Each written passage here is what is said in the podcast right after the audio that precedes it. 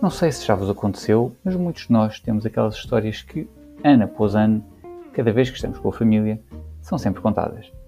Muitas dessas histórias são quase anedóticas e é até estranho pensar como poderiam ser reais nos dias de hoje. Estas histórias, com o tempo, dissipam-se e acabam por cair no esquecimento. Assim, tendo isto em conta, lembramos de lançar um podcast a que chamamos Histórias da Minha Terra. A ideia é, temos histórias por esta aldeia fora que são engraçadas de preservar e temos também bons contadores de história.